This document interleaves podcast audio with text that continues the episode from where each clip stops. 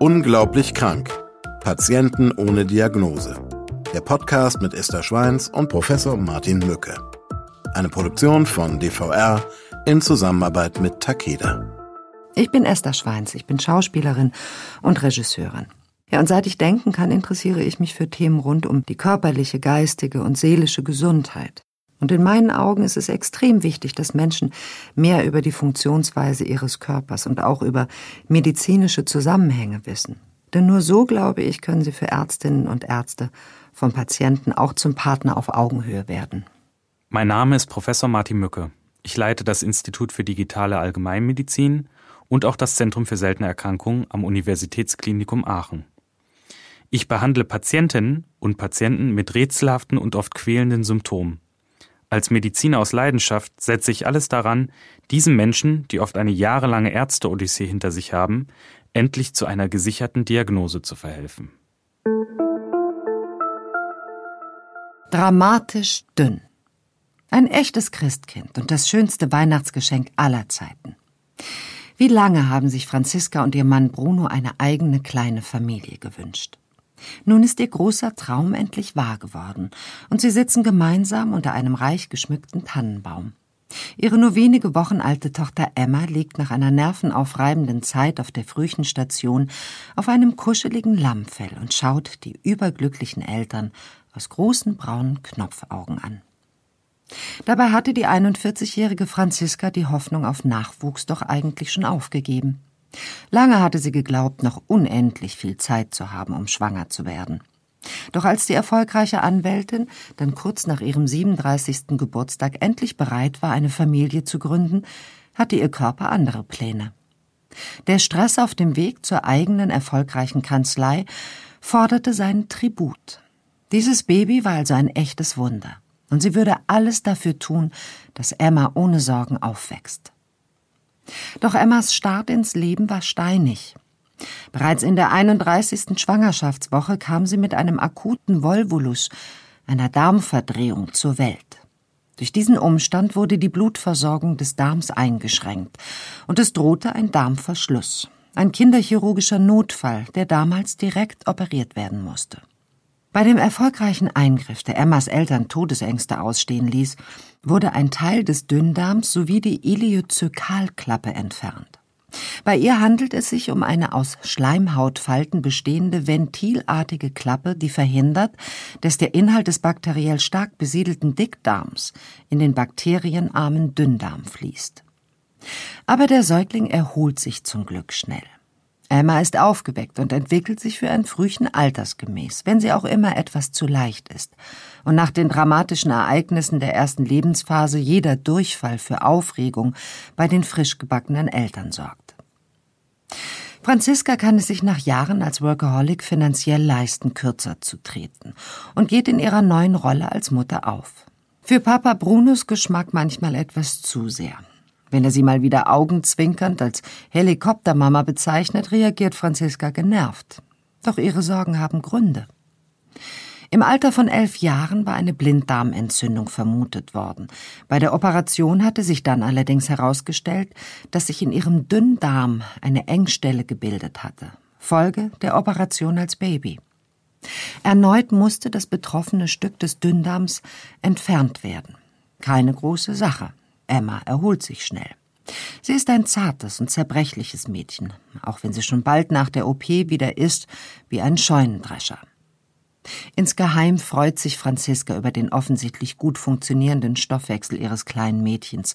Sie ist froh, dass ihrer Tochter das eigene Schicksal erspart bleibt. Denn Franziska wurde schon im Kindergarten wegen ihres Babyspecks und ihrer Pausbacken gehänselt. Und auch heute noch erfordert es eiserne Disziplin und regelmäßiges Training, um ihr Gewicht zu halten. Nur ein Abend mit Pizza und Eis und schon am nächsten Morgen zwickt es im Hosenbund. Einige Jahre später. Aus Emma ist eine sehr schlanke Teenagerin geworden. Mittlerweile ertappt sich Franziska immer öfter dabei, wie sie ihre Tochter schräg von der Seite ansieht, wenn sie sich beim Sonntagsfrühstück noch einen vierten Pfannkuchen auf den Teller lädt. Essen ist für die Anwältin kein Genuss, sondern ein Problem. Und sie hasst sich dafür, denn sie weiß, dass sie die 17-Jährige davor bewahren muss, genauso zu empfinden. Doch ist Emma nicht in den letzten Wochen dünner geworden? Zeichnen sich ihre Wangenknochen nicht schärfer ab als sonst? Und geht sie nicht verdächtig oft auf die Toilette, meist sogar direkt nach dem Essen? Franziska sucht das Gespräch mit ihrem Mann. Doch er tut das Ganze als Hysterie ab. Glaubst du etwa, eine glückliche 17-Jährige wird magersüchtig oder kotzt heimlich ihr Essen aus?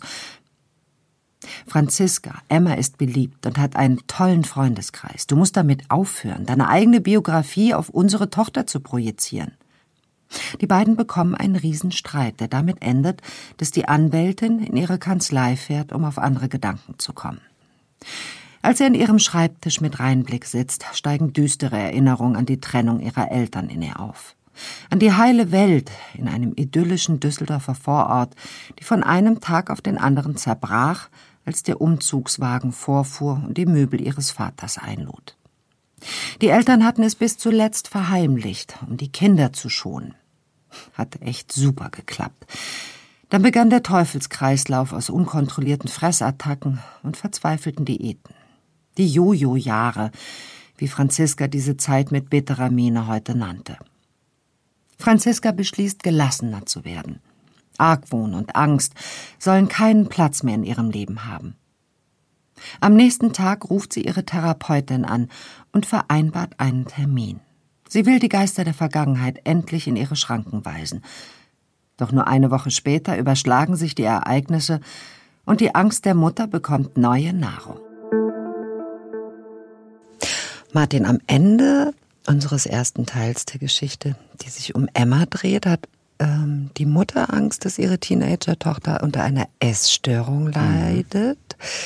Mhm. Ähm, das ist natürlich, natürlich naheliegend. Ich möchte aber zurück an den Anfang hin zu Emmas Geburt. Emma mhm. ist als Frühchen zur Welt gekommen. Genau, in der 31. Schwangerschaftswoche. Ist ja. das ein frühes Frühchen, ein spätes Frühchen, ein Frühchen, bei dem man sagt, hm, früh, aber kriegen wir hin?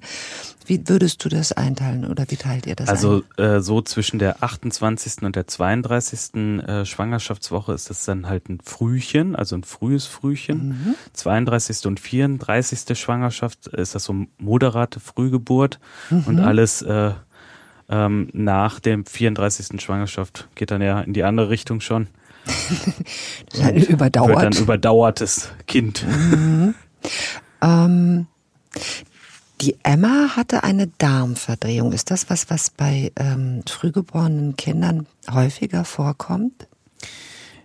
Ich äh, meine, dass das bei extrem, ähm, ja, extrem Frühchen, die besonders klein sind, mhm. halt ähm, häufiger vorkommt. Mhm. Aber belegen kann ich es dir momentan nicht. Auch nicht. Na, bei Emma ist es auf jeden Fall so gewesen. Eine Frühgeburt äh, kennt viele Auslöser. Der erste, der mir natürlich einfällt, ähm, ist Stress, aber es gibt, äh, es gibt körperliche Ursachen, es gibt Infektion vor allen Dingen auch, ne? Mhm. Ähm, wenn die Plazenta, ähm, oder wie nennt man das nochmal, Schwangerschaftsvergiftung, mhm. ist eine Ursache für eine Frühgeburt. Äh, bei einer Schwangerschaftsvergiftung leitet sich für gewöhnlich die Geburt selbst ein oder ist das etwas, was bemerkt wird und die Geburt dann immer eingeleitet wird? Also meine Frage zielt darauf hin, wie, wie verlässlich ist die Reaktion des Körpers bei, bei, bei Vorgängen, die eben nicht gut sind fürs Kind. Mhm. Zu manchen, äh, mancher mein, meiner Fragen äh, fällt auch dir nichts ein. Ich, nee, ich weiß es nicht. Ich habe mir die Frage gestellt, ob ähm, das also ist ja glaube, so ein dass es ausgelöst wird, wenn, wenn das Kind halt, ähm, also wenn die Versorgung für das Kind nicht mehr gewährleistet ist, dass der Körper dann äh, automatisch dann reagiert durch Hormonausschüttung. Aber ob das so ist, Okay, wir können es an diesem Punkt nicht verifizieren und wir haben ja von Anfang an gesagt, wir dürfen auch zugeben, wenn wir was nicht wissen. Ich kann genau. das viel leichter zugeben. Ich auch. Da kein Problem mit. nee, eben. Und, ähm, aber es wäre wünschenswert, wenn es so wäre, dass der Körper so reagieren täte. Aber wahrscheinlich hätten wir einige Krankenhausserien weniger oder zumindest einzelne Folgen, die sich darum drehen. Ähm, Ich möchte wissen, ob das äh, Alter andersrum. Ich fange anders an. Ich weiß, meine Mutter hat mich bekommen mit 34 und hat immer zu mir gesagt, ja, die haben mir gesagt, ich bin eine Spätgebärende. Ist es so, dass Frühgeburten ähm, ab diesem Alter häufiger vorkommen oder setzt das viel höher an? Soweit ich weiß, setzt das Risiko für ähm, Frühgeburten in einem Alter von ab 45 Jahren ein, richtig ein. Däh. Hm. Also muss man sich da überhaupt keine Sorgen machen. Ich höre das so oft. Naja, die Komplikationen nehmen halt zu, ne? Je älter, ja. älter man ist, desto ähm, komplikationsreicher können halt auch ähm, ja, Schwangerschaften ablaufen, auch für die Entwicklung des Kindes natürlich. Mhm. Und deswegen macht es auch schon Sinn, äh, da sich dann äh, ab einem gewissen Alter dann schon auch in regelmäßige äh, das gerade sagen, ne? frauenärztliche ne? Anbindung dann. Dass man engmaschiger untersucht und dass man sich darüber im Klaren ist. Ähm, gut. Aber bei 41 müssen wir uns da noch gar nicht so viele Sorgen machen zu den Fakten, also für die Frühgeborenen, ich finde das äh, sehr, sehr spannend. Ähm, also ab der zwischen der 28. und 32. Schwangerschaftswoche äh, überleben ja fast 100 Prozent der Kinder. Das und ist ja auch. Je mehr das mhm. äh, jedes Jahr weniger, äh, jedes Jahr sage ich schon, jeder Monat, Monat weniger, weniger, führt dann entsprechend auch äh, zu einer reduzierten Überlebenswahrscheinlichkeit. Ganz Wobei, interessant. Ja. Ähm, 2018 ist ja ein Kind in San Diego geboren worden das, mit einem Gewicht von 245 Gramm, also einem halben Pfund Butter. Ja, das war sehr klein. Wenn man sich das mal vorstellt, wenn man beide Hände aneinander liegt, dann füllt dieses Kind noch nicht mal diese beiden Handflächen aus. Und fast unvorstellbar dass man das hat schaffen können und auch unvorstellbar, was, was in Eltern vorgehen müssen. Und auch fast unvorstellbar, was in Eltern vorgehen muss, die ja, dieses mm, Kind. Das sind halt äh, tatsächlich dann auch Kinder, die im Brutkasten liegen, die intensivmedizinisch auch betreut werden müssen. Und dann ist es halt wichtig, ne, ähm, da auch, ähm, dass die Eltern dann dabei sind, dass sie, dass sie dann halt auch in Situationen dann trotzdem nicht die Bindung mhm. zum Kind verlieren. Ähm, ja. Wir haben uns ja hier in unserer Geschichte Gott sei Dank mit einer ähm, nicht ganz so dramatischen Geschichte zu tun. Das heißt, Franziska ist nicht krank. Ähm, es ist eine Frühgeburt, aber es gibt so irrsinnige Geschichten. Natürlich, mit denen ihr Ärzte, darauf ähm, wollte ich zurückkommen, mit ihr Ärzte auch klarkommen müsst. Also es gibt natürlich auch im Krankenhaus häufig äh, belastende, belastende Situationen. Mhm. Ähm, viele Krankenhäuser bieten da auch für das Personal dann auch ähm, entsprechende Hilfe und Unterstützung an. Mhm.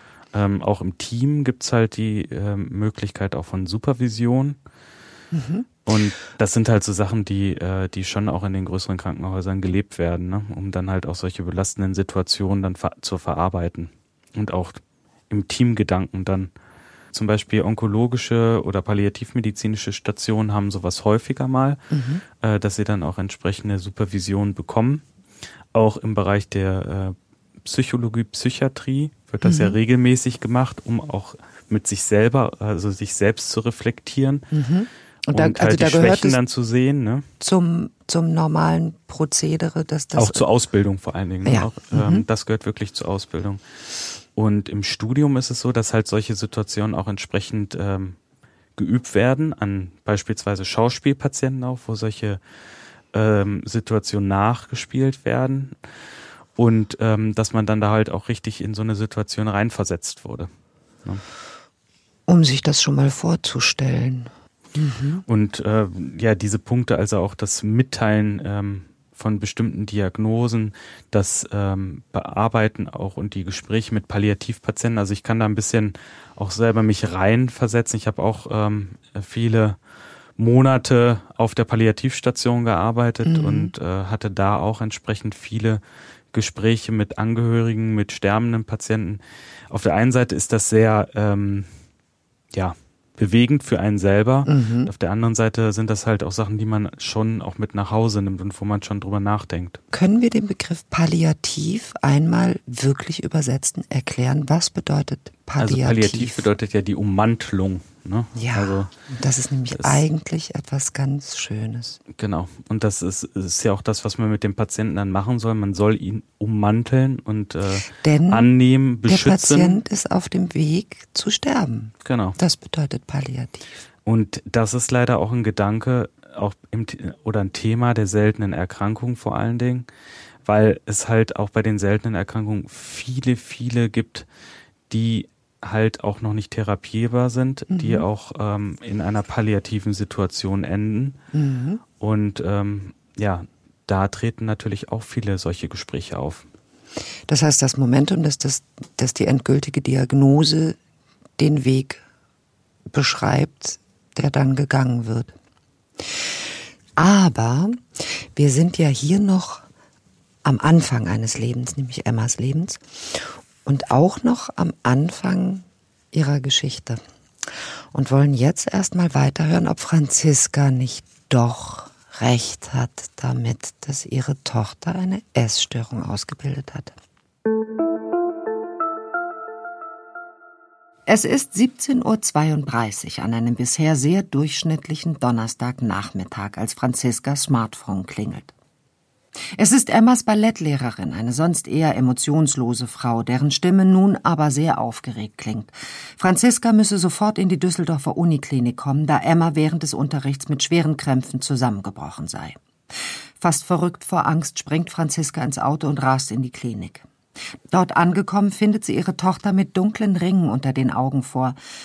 Der behandelnde Arzt erklärt, dass sich bei Emma schmerzhafte Nierensteine gebildet haben. Ein für ihr Alter eher seltenes Phänomen, dessen Ursachen geklärt werden müssen. Eine Ultraschalluntersuchung der Nieren und der ableitenden Harnwege ergibt jedoch keine konkrete Diagnose. Da die Steine mit 4,5 Millimeter Größe recht klein sind, beschließen die Düsseldorfer Mediziner, sie mit Infusionen und der Gabe von viel Wasser aus dem Körper zu schwemmen. Sollte diese Behandlung keine Wirkung zeigen, gäbe es noch immer die Option einer sogenannten extrakorporalen Stoßwellentherapie, bei der die Steine von außen mit Hilfe von Ultraschallwellen zertrümmert werden. Erfreulicherweise schlägt die Therapie rasch an. Schon am nächsten Mittag geht es Emma nach einer unruhigen Nacht wesentlich besser. Da ihr Urin jedoch am nächsten Tag durch die Beimengung von Blut rot gefärbt ist, ein häufiges Symptom bei Nierensteinen, wird beschlossen, die junge Patientin übers Wochenende zur Beobachtung auf der Station zu behalten. Franziska organisiert ein Familienzimmer, um auch nachts bei ihrer Tochter bleiben zu können. Am Montag dann wird Emma entlassen, mit dem ärztlichen Rat, den bei der Anamnese erwähnten Konsum ihres Lieblingsgetränks Eistee mit Pfirsichgeschmack deutlich einzuschränken. Denn zu viel des süßen Softdrinks kann, durch die enthaltene Oxalsäure, die Bildung von quälenden Nierensteinen fördern. Ein Hinweis, bei dem sich Emmas überbehütende Mutter bestätigt sieht. Ihr war diese süße Kalorienbombe schon länger ein Dorn im Auge. In den nächsten Wochen sind Franziskas gute Vorsätze vergessen. Nach dem Nierensteinschock mutiert die Mutter tatsächlich immer mehr zur Helikoptermama. Sie kontrolliert nachmittags die Frühstücksbox ihrer Tochter und beginnt heimlich ein Ernährungstagebuch zu führen, in das sie jeden Snack einträgt, den sich Emma zu Hause gönnt. Und auch wenn sich die 17-Jährige seit ihrem Krankenhausaufenthalt wohlfühlt und es ihr sogar gelingt, weitestgehend auf den geliebten Eistee aus dem Tetrapack zu verzichten, wächst in Franziska die Angst vor einer Bulimie der Gymnasiastin. Längst hat sie aufgehört, mit ihrem Mann Bruno darüber zu sprechen. Was weiß der schon? Sie ist eine Überlebende und kennt alle Tricks, eine Essstörung zu verschleiern. Emmas häufige Toilettengänge werden für die Mutter zu einem neuen Indiz. Wenn Bruno nicht zu Hause ist, lauscht sie mittlerweile an der Toilettentür, um verdächtige Würgelaute zu vernehmen. Dass ihre Tochter etwas anderes verheimlicht, kann sie nicht wissen. Schließlich macht Franziska erneut einen Termin bei ihrer Psychologin. Widerwillig begleitet Emma ihre Mutter.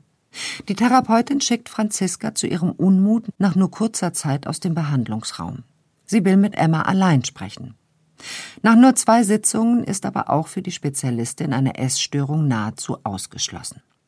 Sie rät Franziska eindringlich davon ab, weiterhin ihrem extremen Kontrolldrang nachzugeben. In ihren Augen sah Emma eine kluge junge Frau, die auf die Schwingungen ihrer Umwelt sehr sensibel reagiere. Franziska als Mutter und nach wie vor wichtigste Bezugsperson müsse aufhören, sie mit ihren Verdächtigungen zu verunsichern. Die 58-Jährige nimmt sich fest vor, ihre Paranoia hinsichtlich Emmas Gewicht in den Griff zu bekommen. Doch wie so oft ist das Leben menschlichen Plänen einen großen Schritt voraus. Es ist ein Tag vor Heiligabend und dieses Jahr hat es in Nordrhein-Westfalen seit langem wieder einmal ausgiebig geschneit. Bruno findet die beste Gelegenheit, um ein altes Ritual aufleben zu lassen und mit seiner fast erwachsenen Tochter rodeln zu gehen. Auf dem Rückweg wollen die beiden dann auch noch einen frisch geschlagenen Weihnachtsbaum kaufen. Vor einigen Jahren waren sie schon einmal in Kurtenberg, einem landschaftlich wunderschön gelegenen Ort an der Schwelle zur Eifel gewesen, und deshalb ist auch schnell klar, dass es dort auch dieses Mal hingehen soll. Nach Franziskas obligatorischen Warnhinweisen bremst rechtzeitig und wärmt euch zwischendurch auf, brechen Vater und Tochter gut gelaunt auf. Doch nur Stunden später wird aus dem Wintermärchen ein Notfall. Nach einem Sturz vom Schlitten bleibt Emma zusammengekrümmt mit schmerzverzerrtem Gesicht im Schnee liegen. Bruno handelt sofort und fährt seine wimmernde Tochter ins nur 35 Kilometer entfernte Universitätsklinikum Bonn. Martin Emma hat Nierensteine in so jungen Jahren. Sag eine ähm, Essstörung, eine Mangelernährung, Hungern, das kann doch auch zu Nierensteinen führen. Also ja. so stelle ich mir das vor, wenn der Körper äh, zu wenig von etwas hat, weil mhm. gehungert wird, dann holt er sich ähm, das, was er braucht, sei es Kalzium oder Magnesium, aus seinen Reserven. Genau. Und wo sind die Reserven? Bereich der Knochen beispielsweise, ne? Also mhm. die Knochendichte reduziert sich dadurch. Kalzium wird gelöst. Kann aber nicht unbedingt dann auch äh, komplett ausgeschwemmt werden, dann über die Nieren. Und so entstehen Steine. Richtig. Und so kann es also auch zu Nierensteinen kommen in so jungen Jahren. Und dann würde Franziska ähm, nicht vorgeworfen werden können, dass sie aufgrund ihrer eigenen Geschichte auf ihre Tochter projiziert, sondern womöglich ganz richtig liegt. Genau. Und das äh, ist halt die Frage. Liegt hier eine Essstörung vor oder nicht? Ähm, wir haben ja auch noch mehr Informationen dann über Emma gesammelt. Also mhm. vor allen Dingen, dass das Gewicht nicht richtig aufgebaut werden kann. Ein sehr zierliches, dünnes Mädchen. Mhm. Ähm, und ähm, da machen sich natürlich auch die Eltern entsprechend Sorgen. Mhm. Und die Mutter projiziert das dann aus, der, aus ihrer Geschichte. Da hast du recht. Ähm, und das ist ja auch nicht so selten, so eine Essstörung. Also 14 von 1000 Frauen und auch bei Männern gibt's das, ja. Also ja. 5 von 1000 Männern, die ähm, eine Essstörung in Deutschland haben. Da ist halt dann auch wichtig nochmal diese Unterscheidung der Essstörung, die reine Magersucht, dann gibt's die Bulimie mhm. und halt äh, unkontrollierte Essanfälle, also dieses Binge-Eating. Also wenn du sehr, sehr viel isst, mhm. Essanfälle, so diese Fressflashs mhm. bekommt und äh, das dann ohne Gegensteuern. Also Gegensteuern meine ich jetzt Finger in den Hals mhm. und Ab ja, in die der, Toilette, ne? Und der Grad ist schmal zwischen, ich weiß, mir wurde immer gesagt, was der Körper braucht, das nimmt er sich. Folge ruhig deinem Appetit. Ne? Mhm. Ne? Und wo fängt das an und wo hört das auf?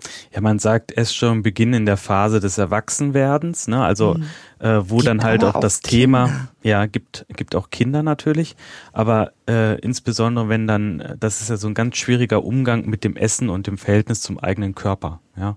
Ja. Und ähm, das sind ja auch diese äh, Körper ähm, Fehl- oder Wahrnehmungsstörungen, ja. Man denkt, man ist zu dick zum Beispiel. Und das ist jetzt, genau, das wäre jetzt ja. mal so primär das Erste, woran man denkt. Da ist ähm, da gibt's eine Äußerlichkeit. Ja, aber häufig sind es auch einfach auch psychiatrische oder psychische Probleme, die äh, da verarbeitet werden.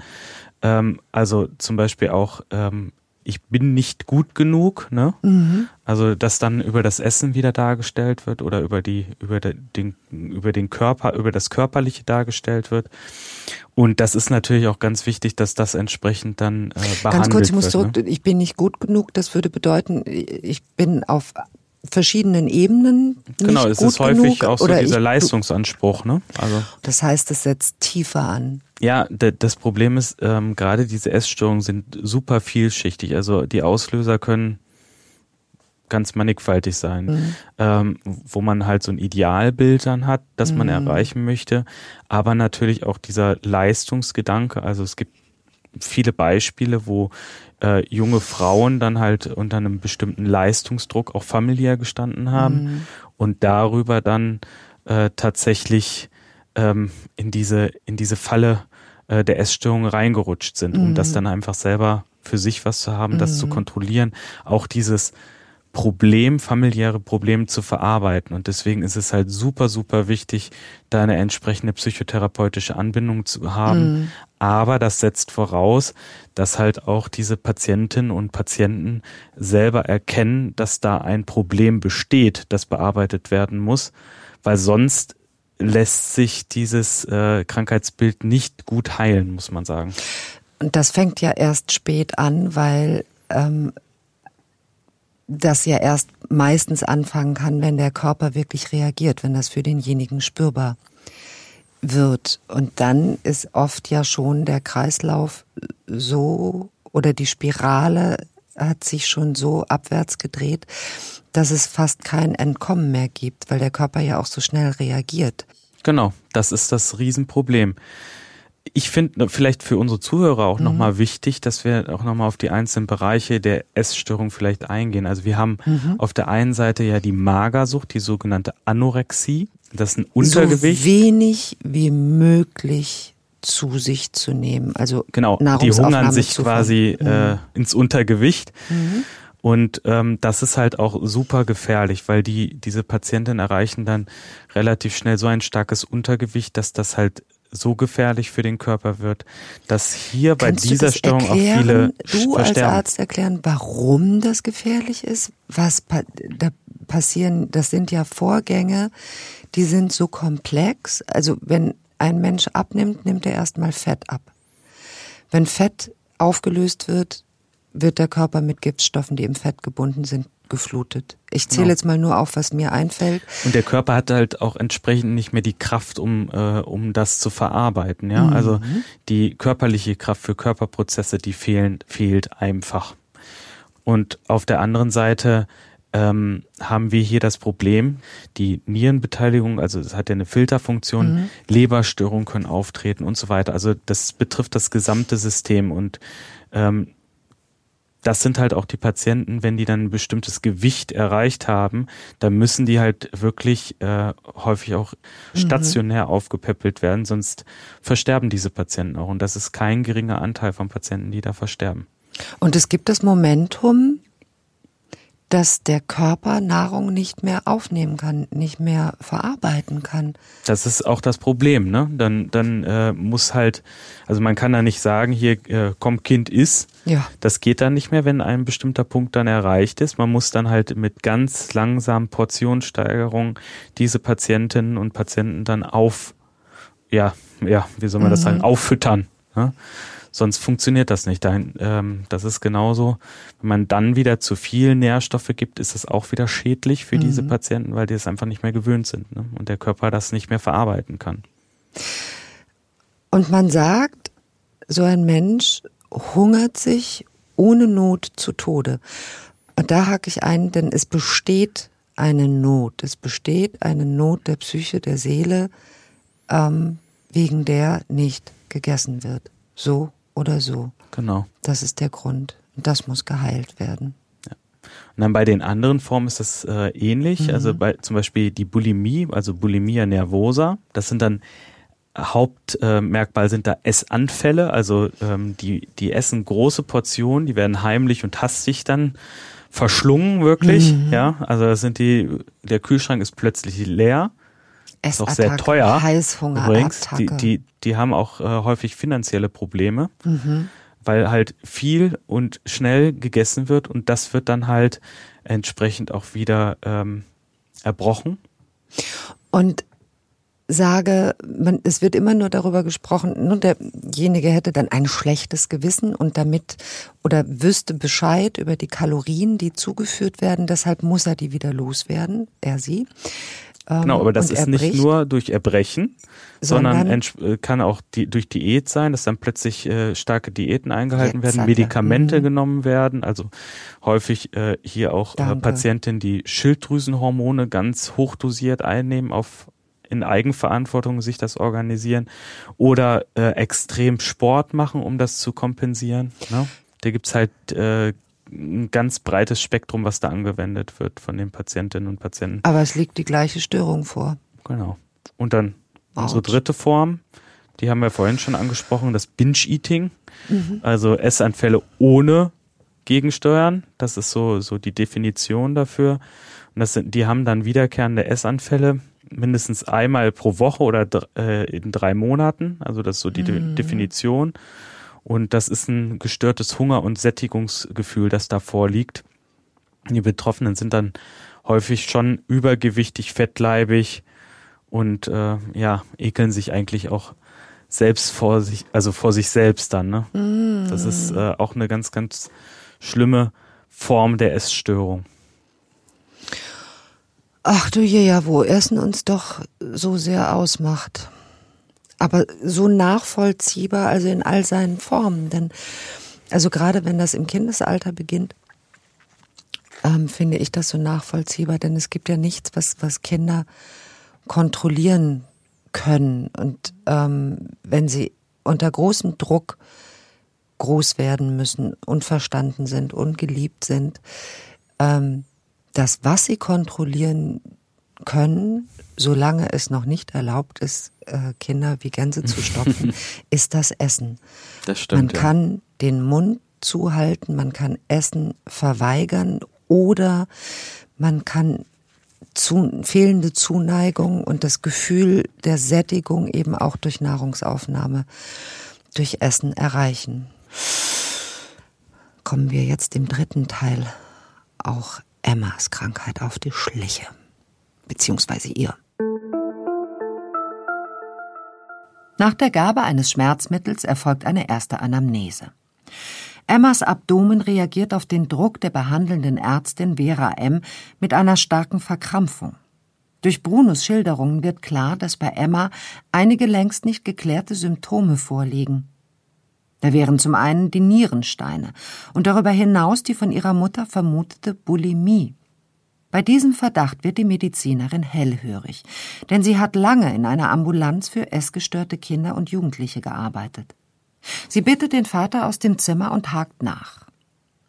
Nun erwähnt Emma zum ersten Mal zwei neue Symptome von entscheidender Bedeutung, die sie seit Monaten begleiten. Häufiges Sodbrennen und merkwürdig glänzender Durchfall, vor allem nach dem Genuss von Softdrinks wie Limonade oder Cola. Aus Scham und Angst vor einer überzogenen Reaktion ihrer Mutter hatte sie diese Phänomene bisher verschwiegen. Eine Stuhlprobe ergibt das Vorliegen eines sogenannten Fettstuhls. Doch noch immer ist für die auf dem Gebiet der Essstörungen versierte Vera M. auch eine Bulimie nicht ausgeschlossen. Denn bei eingehender Untersuchung auf entsprechende Symptome erkennt sie an Emmas Zähnen erste Anzeichen einer Schädigung durch aufsteigende Magensäure. Durch einen häufig im Zusammenhang mit zwanghaften Erbrechen ausgelösten sogenannten Reflux kann es zu genau diesen Zahnschmelzveränderungen kommen. Aufgrund der unklaren Lage nimmt die Internistin aber auch Kontakt zum Zentrum für seltene Erkrankungen auf. Hier herrscht wegen der unmittelbar bevorstehenden Feiertage nicht der enorme Termindruck, der sonst an der Tagesordnung ist. Dr. Mücke erklärt sich deshalb kurzfristig bereit, sich die Krankenakte der Düsseldorfer Patientin anzuschauen. Und auch für ihn ergeben sich im ersten Moment große Fragezeichen. Mittlerweile ist auch Emmas Mutter Franziska emotional aufgelöst in der Bonner Uniklinik angekommen. Nach einem Gespräch mit Dr. Mücke lässt sie sich allerdings beruhigen und ist froh, dass Emma endlich in alle Richtungen untersucht wird. Da in der letzten Woche vor Weihnachten keine interdisziplinäre Fallkonferenz mehr stattfindet, wendet sich Martin Mücke an seinen Kollegen Privatdozent Dr. Martin von Webski, der selbst Teil des multikompetenten Teams am ZSEB ist und sich mit Funktionsstörungen des Dünndarms beschäftigt. Mücke hofft, dass ihn der habilitierte Oberarzt an der Poliklinik für Allgemein, Viszeral-, Thorax- und Gefäßchirurgie auf die richtige Spur führen kann. Und tatsächlich stellt das Team um Dr. von Webski rasch eine Differentialdiagnose, auf die bisher noch niemand gekommen ist.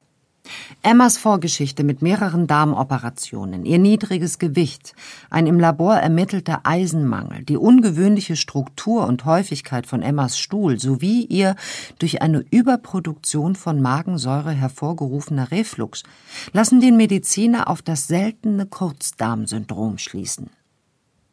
Die daraufhin durchgeführten Untersuchungen bestätigen die Diagnose.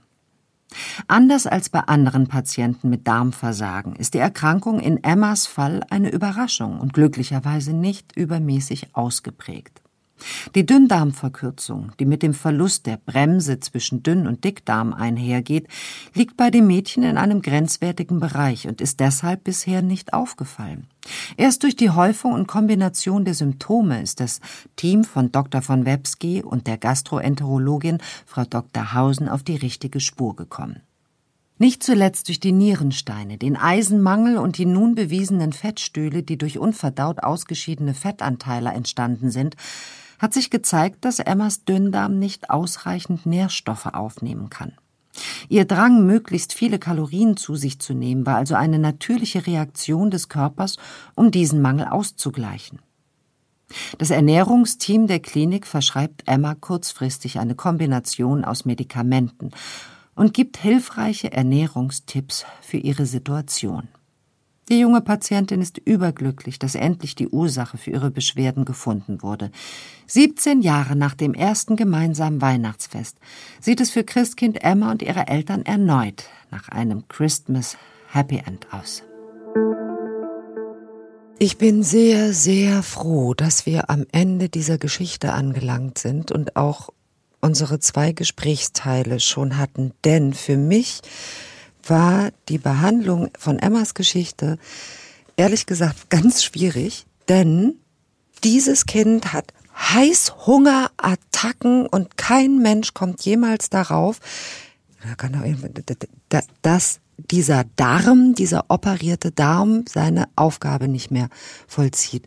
Ähnlich ging es mir mit einer Geschichte, äh, in der die Schilddrüse entfernt wurde und niemand darüber nachdachte, dass das möglicherweise Folgen hat. Ja, das ist wieder so ein Punkt, äh, wo die Anamnese eine ganz, ganz wichtige Rolle spielt. Ja. Und auch hier wurde vielleicht nicht so richtig zugehört. Das ist ja häufig auch so, ne, dass äh, gerade wenn wenn äh, Eingriffe gemacht werden, da äh, die werden durchgeführt mhm. und das Verständnis ist dann bei denen, die vielleicht nicht den medizinischen Sachverstand so mitbringen, ähm, gar nicht so gegeben. Dann wird das gemacht und äh, die die ähm, ja die Konsequenzen, die sich daraus ergeben, ähm, die bleiben dann nicht wirklich hängen, besprochen. obwohl sie vielleicht auch besprochen wurden. Also es kann ja sein, dass das wirklich thematisiert wurde, aber nicht so richtig verarbeitet und aufgenommen wurde von den Eltern. Ne? Und, aufgrund äh, des, des Momentes, mhm. aufgrund von ne, vielerlei, äh, äh, ja, vielerlei Ursachen ähm, und in so einem normalen Klinikalltag fehlt doch die Zeit für so etwas, oder? Äh, du meinst jetzt für so ein ausführliches ja. Anamnesegespräch? Nee, nicht Anamnesegespräch, sondern nach dem Durchführen von, von chirurgischen Eingriffen, dass, ähm, dass es so eine wirkliche Patientenaufklärung gibt oder nach solchen Operationen Schritt A, B, C der Rekonvaleszenz folgt und Aufklärung und da ist jetzt ein kleiner Patient. Ich glaube, das kommt mhm. immer auf die Klinik an. Also es mhm. gibt halt spezialisierte Zentren, ähm, die, die kümmern sich natürlich auch entsprechend. Mhm. Und äh, sorgen dafür, dass der Patient entsprechend und auch die Angehörigen entsprechend aufgeklärt werden. Äh, da ähm, bleibt auch, glaube ich, mehr hängen, aber dann gibt es halt auch Eingriffe, die zum Beispiel auch als Notfall äh, oder Noteingriff dann laufen, wie beispielsweise ein durchgebrochener äh, Blinddarm. Mhm. Und äh, da muss gehandelt werden und dann wird das halt in dem Zuge dann bearbeitet. Da findet kein großes Vorgespräch statt, also eine mhm. kurze Aufklärung vielleicht, aber die, das ist halt eine Notfallsituation, wo dann gehandelt werden muss. Und dann ist auch immer so die Frage, ob dann äh, im Nachgespräch dann so alles vermittelt wird und dann auch äh, aufgenommen wird vom Patienten. Mhm. Das glaube ich schon, dass das passieren kann. Ich komme immer wieder an den Punkt zurück. Ich würde mir wünschen, dass wir mehr Bescheid wüssten über unsere Funktionsweise. Wir sind eine so ausgeklügelte Maschine, ein so ausgeklügelter Mechanismus. Ähm, und wir wissen besser über unsere Autos Bescheid und die Motoren als über unseren eigenen Körper. Ich sage wir, weil ich uns als Allgemeinheit meine. Und ähm, wie kommt das? Was glaubst du, wie viele Menschen wüssten, was die Funktion? Ich glaube nicht so viele. Also nee. weißt du zum Beispiel, wie lang der Darm ist, der menschliche Darm? Oh, so ent wahnsinnig viele Meter lang. Also wenn es Was darum geht, dass ein Meter, ich weiß es nicht, 70 Meter? Nee, siebeneinhalb Meter. Sag ich doch, es war eine sieben drin. also ungefähr siebeneinhalb Meter. Das variiert natürlich, aber was interessant mhm. ist, dass diese Oberfläche des Darms, ja, mhm. wenn du die ausbreitest, das ist ja auch so äh, verworren und auch mhm. durch diese Darmzotten, also die ähm, diese Struktur des Darms, hat das eine Oberfläche von über 32 Quadratmetern. Und das ist, wenn ja, du das vorstellst äh, und legst das mal schön in deiner, in, in deinem Zimmer aus hier oder hier in unserem Zimmer aus, mhm. da kommen wir hier mit dem kleinen Raum nicht hin. Nee, ich wollte aber auch mit den 70 Metern noch was anderes ausdrücken man hört so nach Darmoperationen oder wenn man darüber liest, dann hört man so oft, oder jemand sagt, mir ist ein Meter Darm entfernt worden. Mhm. Und ich glaube, es gibt eine große Verwechslung zwischen 32 Quadratmetern Oberfl Oberflächengröße äh, und der Länge des Darms. Es wird immer so damit verhandelt, als könnte man endlos viele Zentimeter, Meter des Darms entfernen und dem Darm macht es aber gar nichts aus. Und das ist eben das Problem. Gerade der Dünndarm ist total wichtig. Und wenn da Weil, halt viel weggenommen wird, da werden die Nährstoffe ja. aufgenommen. Und wenn äh, da zu viel Darm fehlt, ein gewisser Teil kann halt auch in den nachfolgenden Darmbereichen äh, übernommen werden, wenn mhm. da zu viel weggenommen oder ein Teil weggenommen wird, aber das ist halt auch endlich. Wenn da mehr als ein Meter beispielsweise weggenommen wird vom Dünndarm, dann wird es halt auch schon schwierig, weil äh, dann die Nährstoffaufnahme nicht mehr äh, richtig funktioniert. Ne? Mhm. Ne? Und dann kommt es zu den sogenannten Malabsorptionsstörungen. Bedeutet, die, ähm, die Nährstoffe werden vom Darm nicht mehr aufgenommen. Mhm und fehlen dann halt resorbiert. auch den gesamten resorbiert. Mal, ich bin das, ich habe das umschifft jetzt extra, damit genau, wir nicht wieder ein Fremdwort drin haben. Und dann entstehen natürlich solche Sachen wie äh, äh, Vitaminmangel, Vitamin B12-Mangel. Das sind halt auch gerade das Vitamin B12 ganz, ganz wichtig auch für neurologische Prozesse. Ähm, ja, ohne funktionieren wir nicht.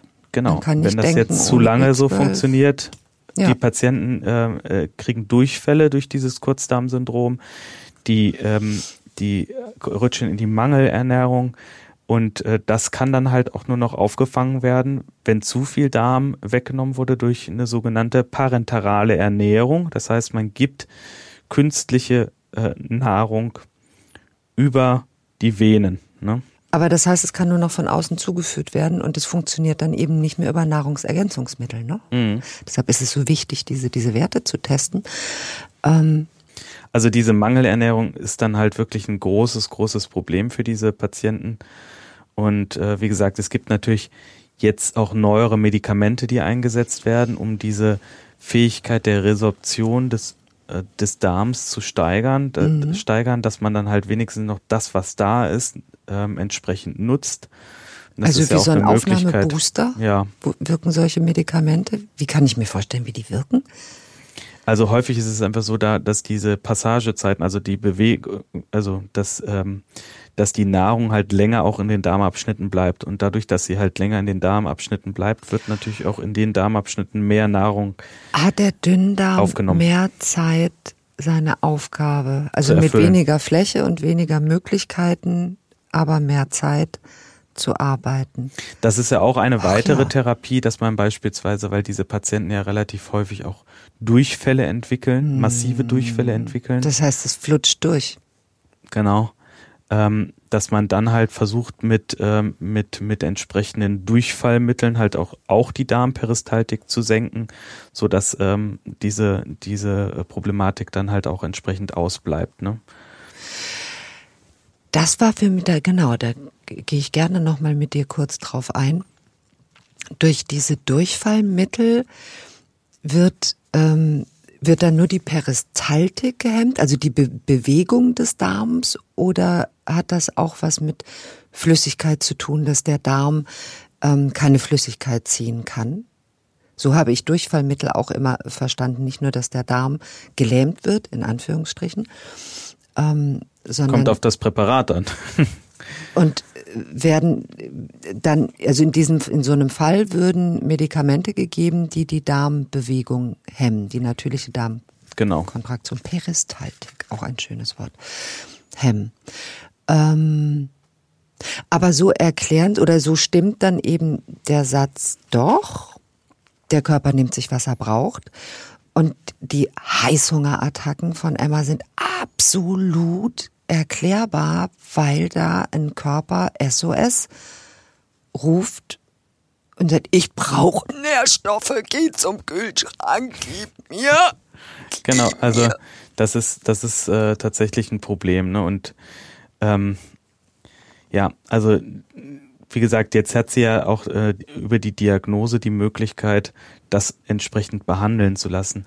Da möchte ich aber nochmal darauf hinweisen, ja. ist, ähm, und deswegen ist dieser Fall auch für mich total interessant, mhm.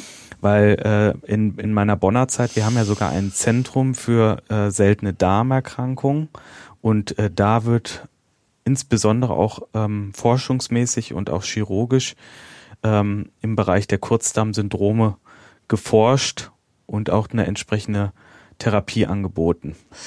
Ähm, und ich wollte fragen, gibt es das Kurzdarmsyndrom auch anatomisch bedingt oder nennen wir ein Kurzdarmsyndrom oder nennen wir also es gibt das in ganz, ganz seltenen Fällen ähm, als angeborenes Kurzdarmsyndrom. Mhm. Das gibt es auch. Aber häufig ist es so, dass es äh, im Zuge von äh, Operationen, Verletzungen, also auch Darmverschlingungen können natürlich auch zu einem Kurzdarmsyndrom führen. Und ähm, was halt auch passieren kann, zum Beispiel im Zuge einer Schwangerschaft, ja, dass es da zu einer Darmverdrehung kommt, ja. dann der Darm entfernt wird, da wird dann vielleicht nicht drüber gesprochen und dann entwickelt sich so ein Kurzdarmsyndrom. Wenn das halt ganz, ganz schwer ist, wir haben ja die Therapieform vorhin äh, ähm, besprochen, gibt es halt auch zum Beispiel die, die Therapie mit Hilfe einer Dünndarmtransplantation, also dass man ganze Darmabschnitte einbringt. Ne? Auf jeden Fall hat Emma jetzt ihre entsprechende Therapie und wir sind froh, dass es nicht die Essstörung ist. Ja, und dass das so rausgekommen ist, dass es ja etwas ist, woran sie sich selber sehr wahrscheinlich nicht mehr erinnern kann an diese frühen Operationen. Genau. Also, so einfach kann es sein, liegt auf keinem Gen, war eine Operation, genau. die das ausgelöst hat. Ähm, Herr Professor, ich danke Ihnen auch äh, heute für das Gespräch und freue mich schon auf die Lösung des nächsten Falles. In diesem Sinne. Bleiben Sie gesund.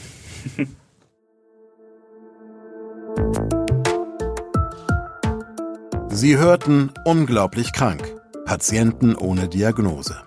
Der Podcast mit Esther Schweins und Professor Martin Mücke. Eine Produktion von DVR in Zusammenarbeit mit Takeda. Aufgenommen bei Headroom Sound Production in Köln.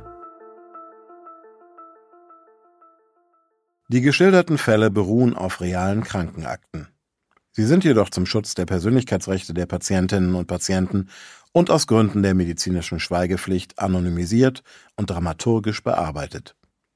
Die Inhalte und Aussagen des Podcasts ersetzen keine medizinische Konsultation. Sollten Sie geschilderte Symptome bei sich oder anderen wiedererkennen oder gesundheitliche Beschwerden haben, wenden Sie sich umgehend an eine Ärztin, einen Arzt oder in akuten Fällen an die Notaufnahme eines Krankenhauses.